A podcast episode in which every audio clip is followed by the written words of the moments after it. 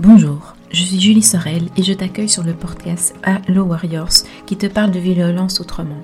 Tu entendras ici des hommes et des femmes qui te transmettront leur histoire de violence sans filtre pour que tu te sentes réconforté, soutenu, rassuré et surtout pas seul. Je te recommande en toute bienveillance d'écouter cet épisode dans les meilleures conditions pour toi et en étant vigilant à ce que cette histoire peut déclencher en toi en fonction de ton parcours. Mais est-ce que tu connais tout mon univers? En plus de ce podcast, le monde Lotus Coaching, c'est aussi des coachings individuels où je t'accompagne à retrouver ta sérénité, ta liberté et de relations saines. En te donnant des tips par ma présence et surtout en te donnant beaucoup de force pour te reconstruire. J'organise également des ateliers collectifs sur plusieurs sujets pour que tu ne te sens pas seul et que tu sois entouré dans ta reconstruction. Tout ça t'attend sur mon site internet Lotus Coaching. Alors bienvenue dans le monde décomplexé de la reconstruction de soi et de la sérénité après la violence. Bienvenue chez Allo Warrior.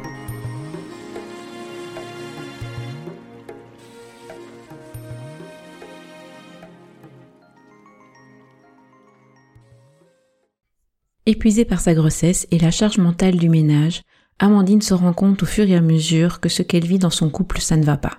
Dans un premier temps, Amandine se dit que c'est de sa faute si ça ne va pas, elle se remet beaucoup en question. Surtout qu'une amie lui dit que son compagnon fait beaucoup de choses pour elle.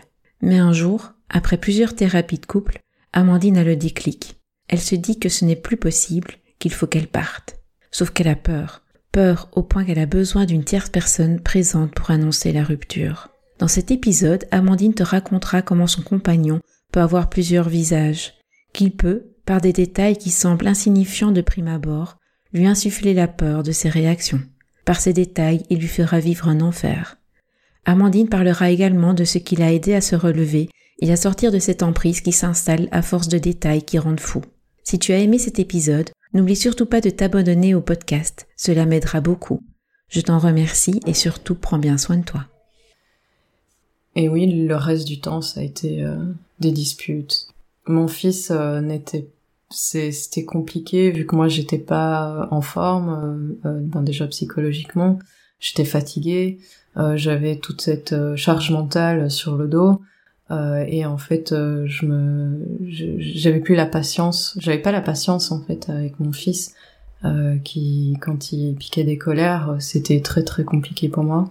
Et donc c'est tout ce cheminement qui a fait qu'à un moment donné je me suis dit c'est plus possible. Et puis c'est aussi un en discutant avec un de mes collègues, euh, justement, celui après la naissance, où là je me suis dit un truc qui va pas, euh, qui, qui m'expliquait ce que euh, lui, en tant qu'homme, euh, ferait avec avec sa compagne, et en fait, je, je, réalisais de plus en plus que qu'il y a un truc qui n'allait pas, quoi.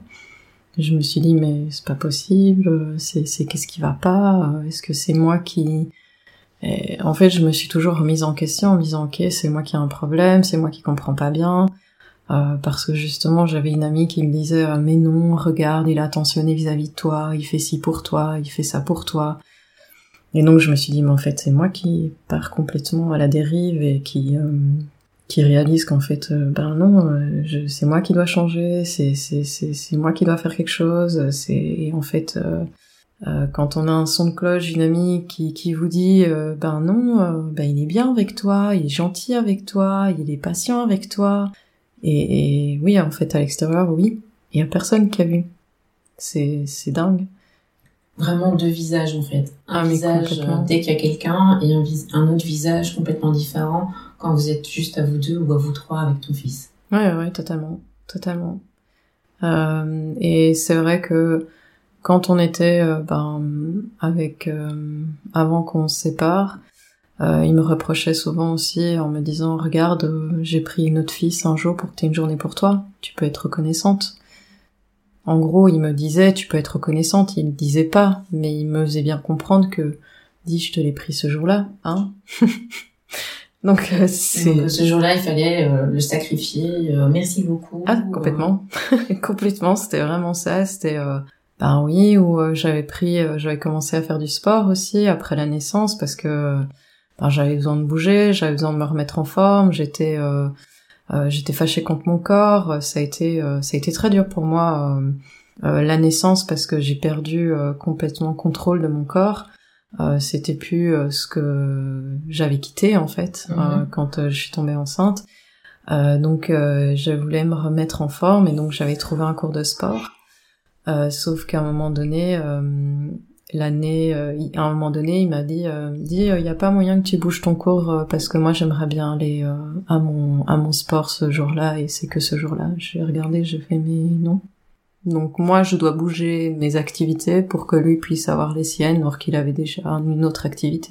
Donc, euh, donc moi, je, je, dois me mettre de côté. Je mhm. C'est toutes des petites choses comme ça qui font que ben, on se pose des questions. Heureusement, t'es pas toute seule. Non. Pendant ces moments-là, t'as des collègues auxquels tu peux euh, te raccrocher, à mhm. qui tu peux parler. La période entre guillemets de, de questionnement va durer plus ou moins trois ans. Oui. Et qu'est-ce qui fait que ben un jour après ces trois ans, tu te dis bon allez c'est bon maintenant c'est fini, je c'est fini quoi, c'est plus possible. On avait commencé une thérapie avec un une espèce de thérapeute, je peux dire ça comme ça parce que il avait aucun euh, aucun diplôme de psychologie. Mhm.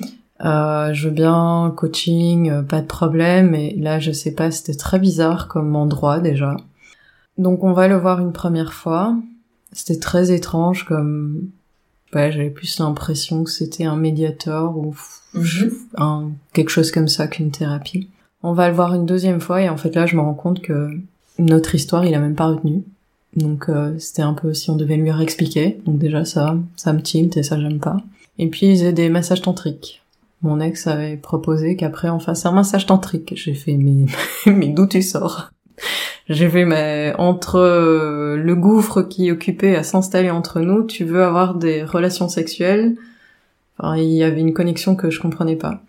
Ça se passe.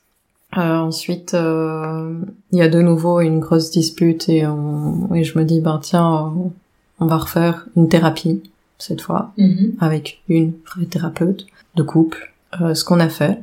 Sauf que la thérapie s'est passée très bizarrement.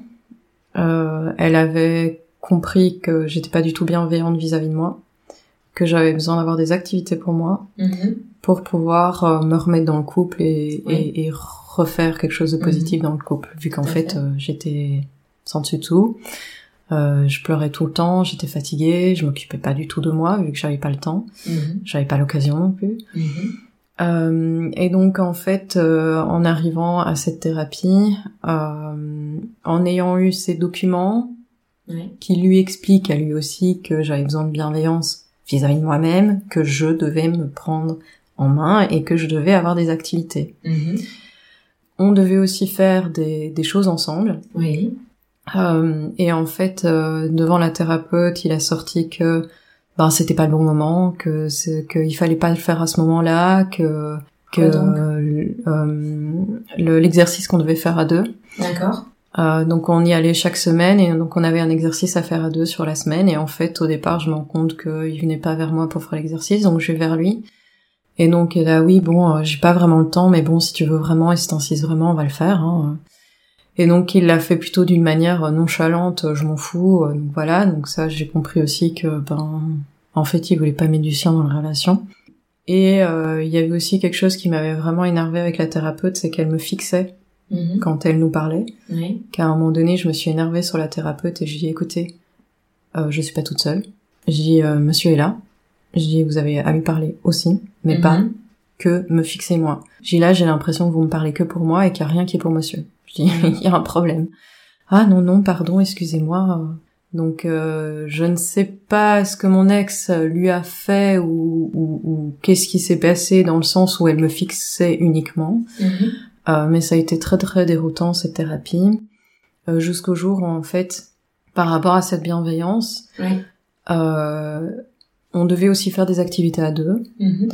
euh, par rapport donc à cette bienveillance vis-à-vis de moi euh, je, je, je, demande à mon ex je tiens dimanche j'ai des amis qui ont besoin d'aide j'aimerais bien les aider entre guillemets ça fait partie de mon moment pour moi d'aller voir mes amis de faire quelque chose que j'ai envie il me dit oui pas de problème Sauf que devant la thérapeute, il a été sortir que euh, j'ai été faire une activité pour moi, or que euh, euh, on devait faire une activité ensemble, genre de choses, et moi je me suis dit mais c'est pas possible. Et en fait, c'est là où j'ai eu le déclic. Et c'est là où je me suis dit, mais il refute ma bienveillance. Il refuse que j'ai un moment pour moi pour que je sois bien. Oui, et puis là surtout, il a maquillé la vérité. Totalement. Puisque euh, le dimanche, il te dit oui, c'est ok, et puis devant euh, la thérapeute, là par contre, il te, il dit ah ben la méchante Amandine, elle a, euh, elle a été faire son truc pour elle plutôt que de passer un moment pour nous. Oui, c'est ça, exactement. Mhm. Et donc là, je me suis dit mais mais non. En fait, c'est ça qui m'a fait prendre le pas de le quitter, parce que je, pense que ça faisait quand même un petit temps que je voulais le faire, Mhm. euh, vu mon congé maternité qui s'est très mal passé. Comment ça se passe? J'ai eu une semaine euh, où j'ai réfléchi Mhm. fortement, où euh, on avait encore une, une un rendez-vous euh, avec notre thérapeute. Et là, pendant toute cette semaine, j'ai réfléchi au pour et au contre, au pour et au contre, tout le temps. Et j'étais pas bien. J'étais vraiment, vraiment, vraiment pas bien. Euh, Jusqu'à ce que ma boss s'en rende compte. Euh, on a eu euh, notre thérapie. Mhm. C'est là où je lui ai annoncé euh, que c'était fini. Je voulais pas le faire toute seule. Mhm. J'avais besoin de quelqu'un en face de moi. Pourquoi? Sécurité. T'avais peur? J'avais peur, oui. T'avais peur de quoi? Je sais pas. De sa réaction? Oui. Et en fait, euh, qui minimise euh, tout ça. Mhm. Qui... euh, Je sais pas. J'avais peur, en fait. Et je m'étais dit, il me faut une tierce personne en face. Je voulais pas faire ça seule. Qui est pas normal, normalement, dans un couple. On a pas peur d'annoncer, même si on sait que ça va pas être un moment agréable, Hmm. mais de là à utiliser le mot peur, normalement, c'est pas logique dans un couple. euh, Mais c'est la... Ouais, non, j'avoue, c'est la première fois que ça m'arrive de devoir quitter quelqu'un avec une tierce personne tellement que j'étais pas en confiance. Mhm. Euh, parce que j'ai déjà quitté les garçons euh, sans problème en disant voilà, ben je te quitte, euh, ciao, au revoir. Enfin voilà, c'est fini, mais j'ai jamais eu de problème après. Que là, j'avais j'avais peur et je me suis dit je fais pas ça toute seule. Mhm. J'avais peur qu'il retourne ça contre moi, que, enfin, il y a plein de choses qu'il aurait pu faire, peut-être qu'il aurait jamais fait, mais voilà, c'était le doute. Mhm. Il y avait du doute derrière et ça je voulais pas. Et normalement, la peur ne s'installe pas comme ça non plus. Enfin, la peur, c'est au, goutte- au compte-goutte, en Mm. fait, que tu l'as reçu dans tous les épisodes que, euh, Ah oui, que tu as vécu pendant dix ans avec lui. ah, totalement. J'avais peur de lui demander des choses, j'avais peur de lui proposer des choses, j'avais, enfin, il y avait des peurs comme ça où j'osais pas lui dire certaines choses. Je, je, je devais euh, mesurer mes mots, euh, je, je, je, je, je- j'essayais de tourner mes phrases dans tous les sens pour essayer de lui dire d'une certaine manière pour pas que euh, je me reçois le truc en pleine figure, quoi. Marcher sur des œufs? Ah oui, bien sûr. J'ai jamais eu un sentiment pareil, jamais. De devoir euh, faire attention à tout ce que je dis, parce que tout ce que je dis était retourné contre moi systématiquement. C'était horrible. Mhm. Mais ça, c'était pas pendant la période idyllique. Non, non, non. jamais. C'était bien après. C'était euh, à partir du moment où tu été enceinte, grosso modo. C'était déjà avant. C'était déjà avant? Oui, c'était déjà avant, sauf que j'ai fermé les yeux dessus et que je me suis dit, comme il y a des hauts et des bas, Mhm. C'était très compliqué, mais ça s'est vraiment dégradé au niveau de la naissance de notre fils. C'était vraiment, vraiment, et là ça a chuté totalement. Il y avait beaucoup plus de bas que de haut, et en fait euh, ça devenait un enfer. C'était vraiment un enfer. Et donc, tu dis devant le thérapeute que la relation est terminée. Comment ça fonctionne? Enfin, comment après euh, il réagit? Comment comment se fait la séparation? Ah, C'est quoi ça? C'est, c'est très étrange, très étrange. Devant la thérapeute, euh, ben comme on avait les masques, il y avait rien qui a transpercé, rien, mais rien. Je voyais que ses yeux. Il a pas bronché, il a rien dit, il est resté stoïque. J'ai été mais choquée. J'ai vraiment été choquée de sa réaction. Et ensuite, on a encore vécu pendant deux, trois semaines ensemble. Il a pas dédaigné aller ailleurs que dans le lit. Donc j'ai dû me le farcir dans le lit, tous les jours. je lui avais dit voilà, maintenant c'est quand je me réveille le matin, euh, la salle de bain, euh, voilà, quand je suis dedans, tu viens pas. il s'en foutait complètement. Il rentrait dans la salle de bain sans toquer. Euh, je l'avais. Ah non, il respectait rien du tout. Il me dit oh c'est bon, je t'ai déjà vu à poil. Enfin voilà quoi, on va pas. Enfin, c'est pas grave quoi. Ouais, sauf qu'on n'est plus ensemble, donc du coup, on a plus du tout la même. Ah non. En tout cas, personnellement, j'ai plus du tout la même liberté ah non, moi je, je, je me sentais salie en fait, complètement. Dès qu'il est rentré dans cette salle de bain et que j'étais euh, en train de m'habiller, je me sentais salie, je me sentais irrespectée, je me sentais, euh, je me sentais pas bien quoi. Donc oui, c'était euh, c'était difficile. Et donc après ces deux semaines où il te respecte pas du tout, comment ça se passe? Euh, Je lui ai un peu fait comprendre qu'il devait partir. Il est venu vers moi en me disant j'ai l'impression que tu veux que je parte. Mm Je dis non pas du tout. Et, euh, et en fait euh, il est parti. Mhm. Euh, il a été retourné chez sa mère et, euh, et en fait ben à ce moment-là a commencé un peu l'enfer aussi. La séparation c'était pas c'était le deuxième enfer. ça a été long très dur mais mais ça valait la peine. Ok. Tu peux raconter deux ou trois anecdotes euh, sur cet enfer de séparation? Ouf, j'en ai plein. euh, ben déjà, on avait commencé à aller voir une médiatrice pour euh, parce qu'en fait, moi, j'étais déterminée. Mhm. J'avais une détermination, c'était de un, ne plus lui parler oralement parce que j'avais compris qu'il y avait un truc qui n'allait pas quand je lui parlais oralement. Je voulais tout par écrit. Je voulais que tout soit noté. Euh, parce qu'en fait, vers la fin, enfin vers la fin, je pense que ça a souvent été, mais j'ai remarqué ça souvent vers la fin, qu'il me disait euh, mais non, t'as jamais dit ça, t'as dit ça. Et je là, moi j'ai une bonne mémoire, je sais quand même ce que je dis. Et là, ça me paraissait quand même très bizarre que très souvent il me disait que c'était pas du tout ce que j'avais dit. Donc, euh, donc oui, là j'ai j'ai dit non, tout par écrit. Je voulais un accord, que ça soit juste, qu'il y ait quelque chose d'écrit euh, parce que chez lui, euh, j'avais très bien compris qu'il changeait d'idée comme de chemise, et donc c'était très très difficile de, de, de le suivre, parce qu'un jour il disait ah oui oui bien sûr on va on va partir ce jour-là, et en fait euh, juste le jour avant il fait ah mais non non on part pas non non on part pas vendredi on part samedi. Je suis là mais non t'as dit qu'on partait vendredi. et nos amis nous attendent. Ah non, non, non, on part, on part samedi, je pars pas vendredi. Je là, mais on est jeudi. Euh. Ah non, non. Donc euh, je devais suivre, enfin c'était c'était très compliqué. Donc là je me suis dit je vais mettre un cadre, on va voir quelqu'un, on va créer un document, on va tout écrire par écrit pour surtout la garde de notre fils. Euh, c'était vraiment quelque chose de super important. des anecdotes. Oh il y en a une belle. la voiture. On l'a achetée à deux. Euh, en fait, c'est toujours des petits détails. C'est ça en fait. C'est ça qu'il faut comprendre aussi, c'est que c'est toujours sur des petits détails. Qui s'accumulent. Qui s'accumulent, mais en soi c'est bête. Mais en soi, l'un sur l'autre, ça fait... ça commence à peser. L'histoire de la voiture, c'est que euh, devant la médiatrice, euh, ben, il dit voilà, il faut partager la voiture, et donc euh, c'est qui va la reprendre? Il habite en ville, moi, euh, j'ai décidé de revenir euh, du côté de chez mes parents, donc à la campagne. Donc en ville, moyen de transport, et tout ce qu'il faut.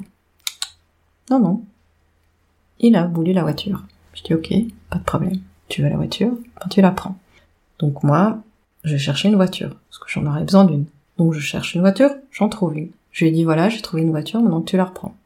Donc tu fais tous tes trucs, tu reprends la voiture. Ah mais non, hein, pas tout de suite, hein je dois d'abord passer euh, euh, à la commune pour euh, pouvoir avoir ma carte de résidence, blablabla. Je fais, je m'en fous, tu prends cette voiture. J'ai ma voiture, c'est bon. Oui, mais non, mais garde-la encore. Enfin voilà, je, je devais parce que lui, il avait pas fait les démarches ou je ne sais pas, parce que c'était compliqué, parce qu'il devait payer. En soi, je m'en fous, c'est pas mon problème. Non, il a dédaigné à ce que je garde la voiture. Jusqu'au jour où Là, c'était fantastique. J'avais ma voiture, sauf que moi, j'ai eu des soucis aussi avec le garage, euh, qui avait passé la la mauvaise voiture au contrôle technique et pas la mienne. Enfin bref, ça a été toute une histoire, sauf que j'ai une voiture de remplacement. Heureusement. Parce que je me suis retrouvée sans voiture. Pourquoi? Parce que mon ex avait décidé d'immatriculer euh, la voiture sans m'en parler. Je l'ai découvert en appelant l'assurance par hasard. Donc c'est du pur hasard que je découvre que ma voiture n'est plus immatriculée avec ma plaque. Il a pris oui. l'initiative d'immatriculer ta voiture à son nom. Euh, C'était notre voiture, mais euh, la plaque était à mon nom. Donc moi, je reprenais ma plaque pour ma future voiture. Et donc, la voiture en commun, je lui avais donné tous les papiers pour qu'il prépare, mais pas pour qu'il envoie directement à l'assurance et que je me retrouve sans voiture. Surtout qu'à ce moment-là, on était en partage euh, euh, l'appartement. On faisait une semaine sur deux euh, et, et, notre fils restait dans l'appartement. Et donc je me retrouve chez mes parents avec la voiture de partage sans plaque. Donc j'ai dû aller voir le garage, leur demander une voiture de remplacement parce qu'en fait j'avais plus de voiture. Et je me retrouvais à la campagne sans voiture pour devoir rentrer chez moi. Si j'avais pas appelé l'assurance, je me serais retrouvée sur la rue avec une voiture pas immatriculée avec la bonne plaque. Si je m'étais fait arrêter par la police, je ne sais pas combien j'aurais dû payer, mais j'aurais eu une belle amende. Donc oui, c'est ce genre de situation cocasse, euh, parce qu'ils décident tout d'un coup euh, que voilà, et donc euh, moi je dois faire avec, et je dois réparer les trucs, et je dois arrondir les angles, et voilà, donc donc oui, là j'ai sur le coup j'ai envoyé directement un message, j'ai fait euh, la voiture elle part. Je m'en fous, tu viens comme tu veux, mais la voiture elle part. Je la veux plus chez mes parents. J'ai tu te débrouilles. Tu l'as immatriculé, maintenant tu te débrouilles avec. Et là il a plus se débrouiller. Il est venu, il a mis les plaques, il est parti. Vous vous quittez, le divorce est un enfer. Mm-hmm. Et toi, comment est-ce que tu es à ce moment-là? Très mal. J'étais au plus bas. Vraiment. J'étais vraiment plus bas. Il euh, réussissait encore à me manipuler, à me mettre dans des états, mais vous imaginez même pas. J'étais un zombie, quoi. Je restais, euh, je devais rester forte euh, pour mon fils. Et, et en fait, c'était vraiment très dur, quoi, parce que c'était très énergivore. j'avais j'avais plus d'énergie en fait, j'étais épuisée, fatiguée. Euh, au travail, c'était une catastrophe, je faisais des erreurs partout. Enfin, c'était c'était un enfer quoi. Au fur et à mesure que j'en parlais à mes parents, c'est à ce moment-là où mes parents ont compris euh, ce que j'ai vécu, ce que mhm. je vis, euh, ce que j'étais en train de vivre. Euh, qu'à un moment donné, mon père, il a dit euh, "Ok, écoute, Amandine, il faut que t'arrêtes. je te prends un avocat, je m'en fous." Je dis "Mais mais je veux pas te ramasser à la cuillère. Et là, je suis occupée à te ramasser à la cuillère. Donc, euh, j'arrivais chez eux, je pleurais souvent. Euh, mon père a dit c'est bon, ça suffit. Pardon. non, pas de souci.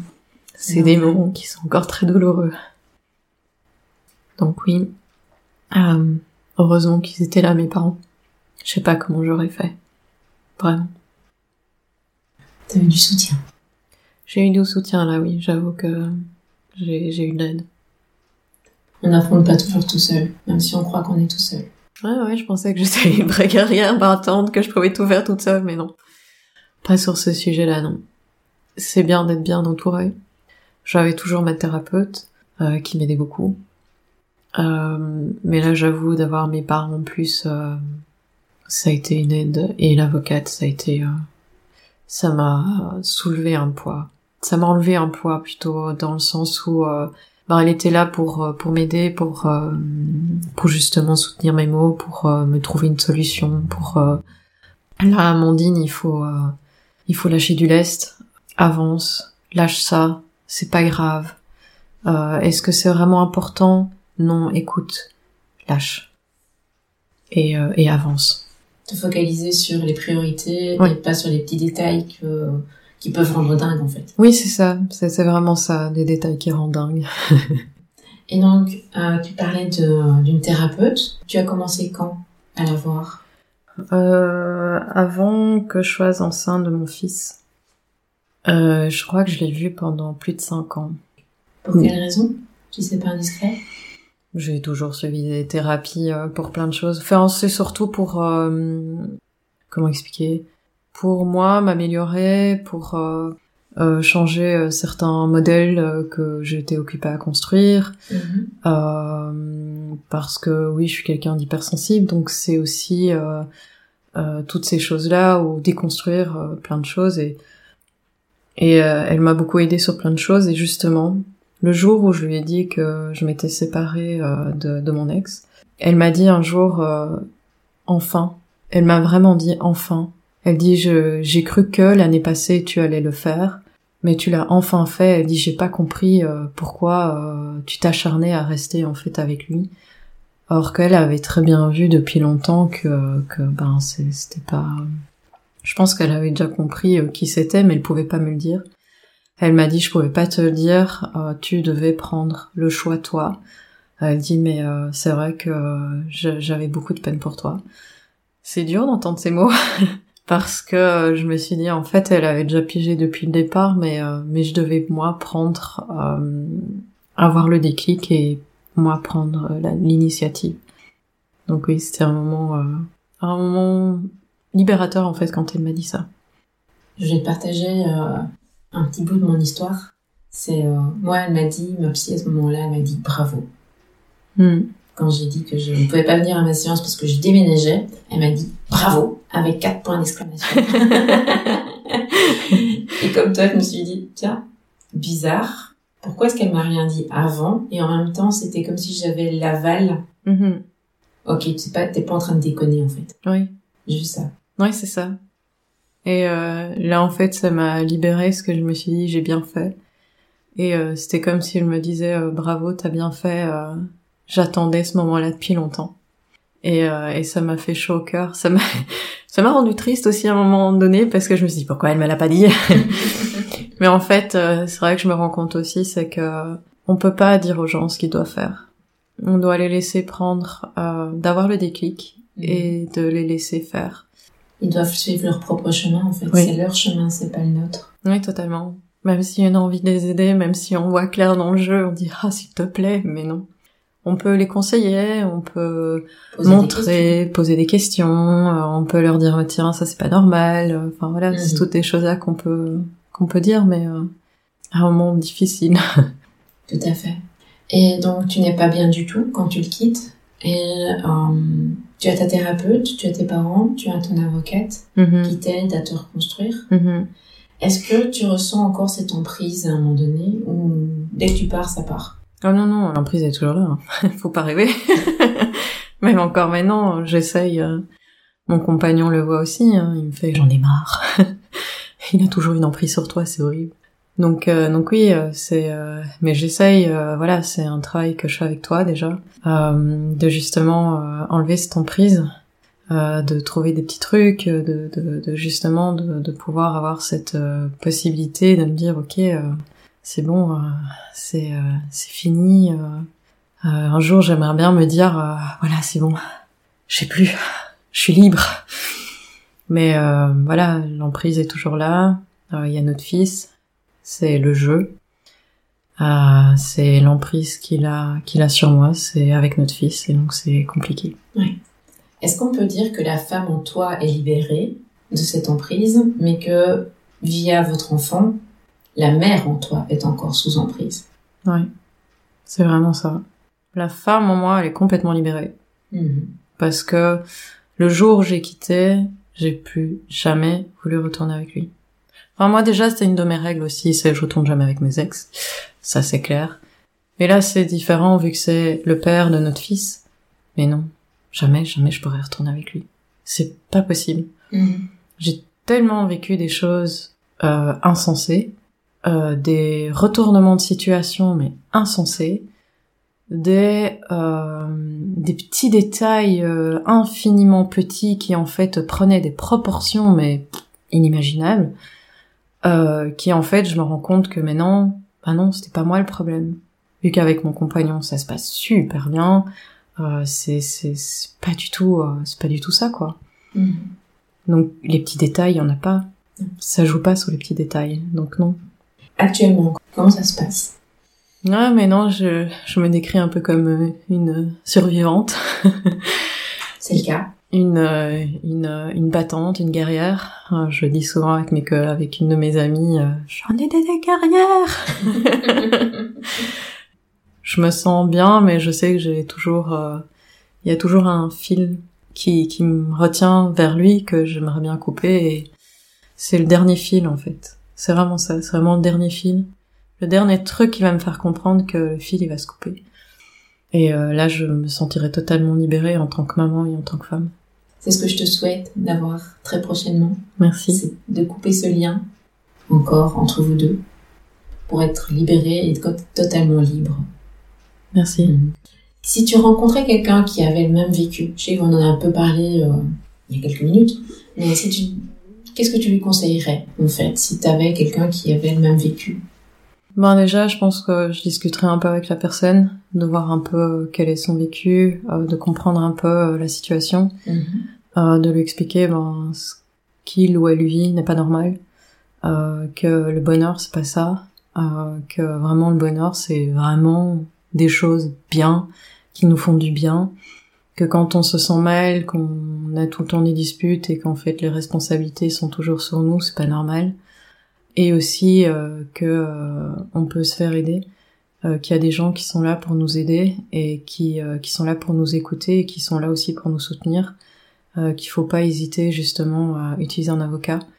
J'ai regretté de ne pas faire plus tôt. J'aurais pas été dans un état où j'ai été et aussi euh, de trouver, euh, de se faire du bien soi. Euh, moi, ce qui m'a aussi surtout sauvé, c'est le sport. J'aurais jamais cru, qui est pas du tout sportive. Mais je, je, descendais dans un gouffre énorme et je me suis dit ok, il faut que je fasse quelque chose. et donc avec mon ostéo, il m'a dit ah mais attends, je connais quelqu'un qui va pouvoir t'aider. Et donc je suis allée chez un kiné au départ qui m'a servi de coach. Donc euh, j'allais une demi-heure par semaine, je le voyais. Il m'a vu le premier jour dans un état pitoyable. Et euh, il m'a remis sur pied. Et en fait, j'aurais jamais pensé que le sport aurait pu me remettre sur pied, m'aurait pu me donner des forces à continuer justement à me battre. Et c'est ça que j'ai envie de conseiller surtout aux gens, c'est que tu n'es pas seul, déjà. Il y a plein de gens comme toi qui vivent la même chose que toi. Et euh, ça, c'est une chose super importante à savoir. Parce que dans ces situations-là, on a l'impression qu'on est tout seul, euh, qu'il y a personne qui peut nous comprendre, que en fait c'est nous le problème et que c'est l'inverse. Comme je dis souvent à mon fils, celui qui dit qui est.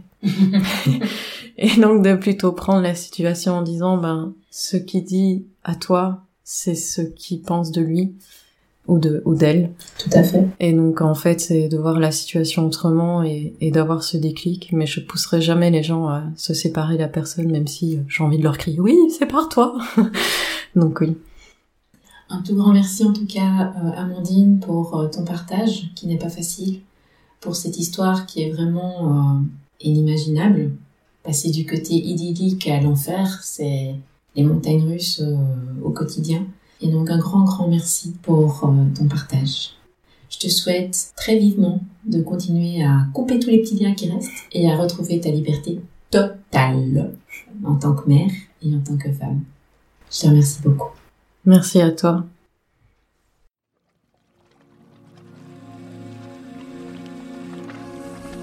Voilà l'histoire bouleversante, incroyable et si difficile à comprendre d'Amandine.